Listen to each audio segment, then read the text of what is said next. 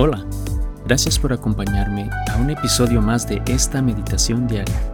Mi nombre es Carlos Josué Guevara y mi deseo a través de este podcast es compartir en un par de minutos una pequeña reflexión de lunes a viernes con el propósito de llevar una palabra de bendición a tu vida y acercarte más y más en tu relación con Dios.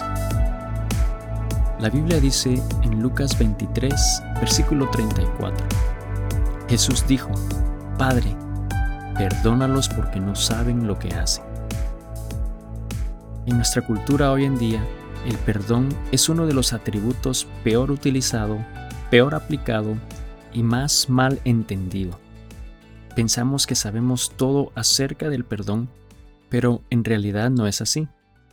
Cuando leemos este pasaje y vemos lo que Dios dice acerca del perdón, descubrimos que el perdón que Él nos ofrece es incondicional, no está sujeto a nada, no lo podemos ganar, es más, no lo merecemos y absolutamente no es negociable.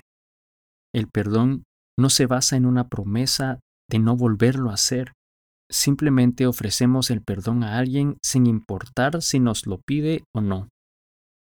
Cuando Jesús extendió sus brazos en la cruz y dijo, Padre, perdónalos porque no saben lo que hacen, nadie se lo había pedido.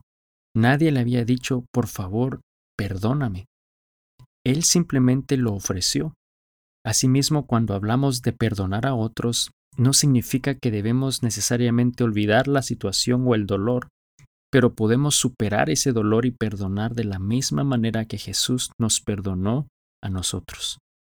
¿Estás dispuesto a perdonar a los demás de la misma manera que Cristo lo hizo por todos nosotros? Toma un momento para orar hoy y dale gracias a Dios por ofrecerte su perdón incondicional. Pídele que te ayude a poder perdonar a otros de la misma manera que Cristo lo hizo y te ayude a hacerlo. Que te ayude a confiar en su plan y en su propósito para tu vida, aun cuando vemos el perdón como algo imposible de hacer. Eso es todo por hoy. Gracias de nuevo por haberme acompañado en un episodio más de esta meditación diaria.